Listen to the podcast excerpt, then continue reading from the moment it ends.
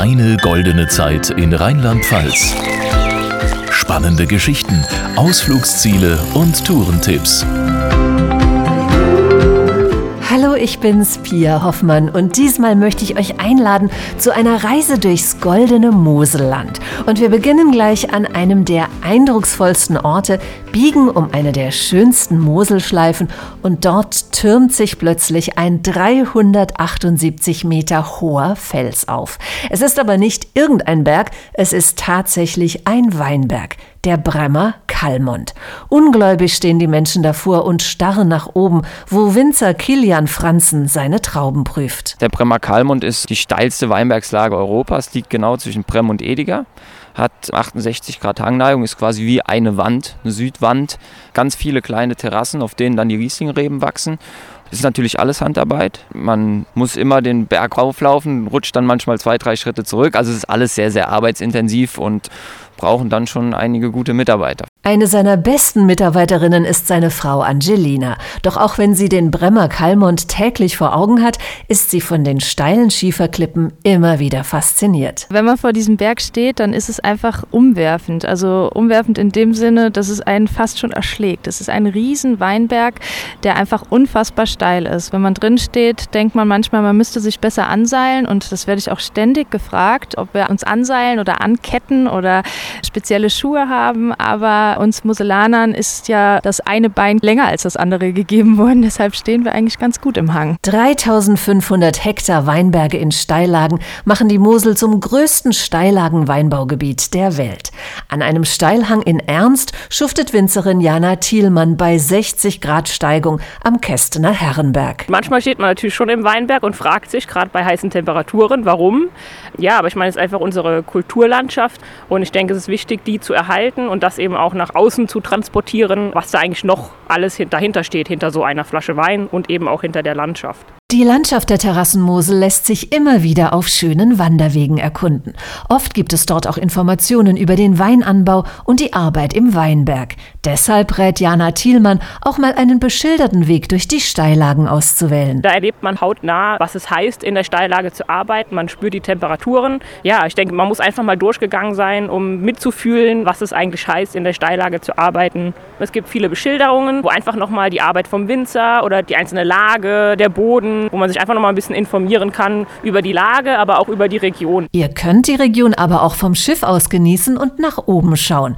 Unter dem Motto Leinen los und Flaschen auf veranstaltet die Winzerin Nicole Kochan Platz ab Bernkastel Weinproben auf dem Wasser. Das Schöne daran ist, man lernt die Mosel noch mal aus einer anderen Perspektive kennen, also direkt vom Wasser aus und hat den Blick dann eher auf die Dörfer und auf die Weinlagen.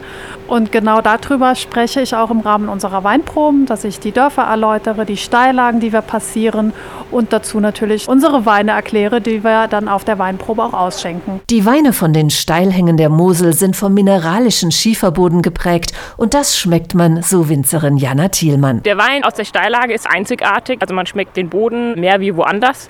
Man hat tolle Weine, ausdrucksstarke Weine. Gerade der Riesling ist besonders, weil er eben am besten auch die Aromen aus der jeweiligen Lage wiedergibt. Das bestätigt auch Hotelier Markus Reis aus Zeltingen-Rachtig. In dem kleinen Moselort mit den Weinlagen Zeltinger Himmelreich, Schlossberg, Sonnenuhr und Deutsch-Herrenberg dreht sich fast alles um den Riesling. Wir lieben den Riesling, wir lieben den Moselwein und das sieht man überall. Auch in unserem Restaurant zum Beispiel. Gerade bei dieser großen Auswahl von ca. 2500 Weinen auf der Weinkarte findet da jeder einen tollen Tropfen für sich. Damit für jeden auch jederzeit ein guter Tropfen bereitsteht, hat sich Winzerin Claudia Müller aus Ürzig etwas einfallen lassen. Eine mobile Vinothek. Ich habe mir mal irgendwann überlegt, was würde ich jetzt gerne haben, wenn ich jetzt gewandert bin, Steillagen erklommen. Es hat ja teilweise auch alpine Züge, was wir hier an Steillagen haben. Und da wäre jetzt ein gut gekühltes Glas Wein mit einer netten Winzerfamilie, würde mich jetzt wirklich abholen. Und wir tun das. Wir haben so eine dreirädrige Ape, eine Weinbiene, die kommt dann äh, in den Winger, bringt dann unsere Rieslinge vorbei und wir können eine Weinprobe machen paar Häppchen dazu. Wir genießen gemeinsam den Ausblick und die Weine. Also ich finde das ein total tolles Erlebnis, wie die Menschen auf die Mosel reagieren. Denn Wein mitten in den Weinbergen genießen und dazu der Blick auf den Fluss. Die Winzerin bekommt regelmäßig begeistertes Feedback von den Wanderern auf dem Moselsteig. Wandern ist eine mega Idee, weil Ürzig ist doppeltes Etappenziel vom Moselsteig. Einmal die Etappe Bernkastel-Kues nach Ürzig und dann Ürzig-Tram-Trabach. Beides sehr schöne Strecken, die wundervolle Wanderwege haben, mega Ausblicke, also das ist total schön. Und wenn wir dann noch mit unserer mobilen Vinothek da ums Eck kommen und Sie eine Weinprobe genießen mit kleinen Häppchen, da ist der Tag perfekt. Wandern, Wein, Natur und Kulinarik, was will man mehr? Und wenn die kleinen Häppchen nicht ausreichen, ist das Moselland ja auch noch als Genuss- und Feinschmeckerziel bekannt. In kaum einer anderen deutschen Ferienregion ist die Dichte an ausgezeichneten Spitzenrestaurants so groß wie an der Mosel. In Leiven am Kalmund hat Küchenchef Bastian Scharf ein ganz besonderes Erfolgsrezept. Hier ist ein alter Zehnthof früher gewesen, von München erbaut. Hierzu hat ein Stall gehört, eine Scheune, ein Kälterhaus, wo die Bauern ihren Wein hier selber keltern konnten. Und wir versuchen schon einigermaßen hübsche Teller anzurichten, aber alles ebenso puristisch gehalten, wie das Restaurant ist. Ne? Also man, man soll Handwerk sehen, man soll das spülen. Es darf eine Ecke und Kante mal auch auf dem Teller sein. Hier ist keine Wand gerade, also muss auch nicht alles 100% akkurat geschnitten sein. Und doch sind es kulinarische Hochgenüsse.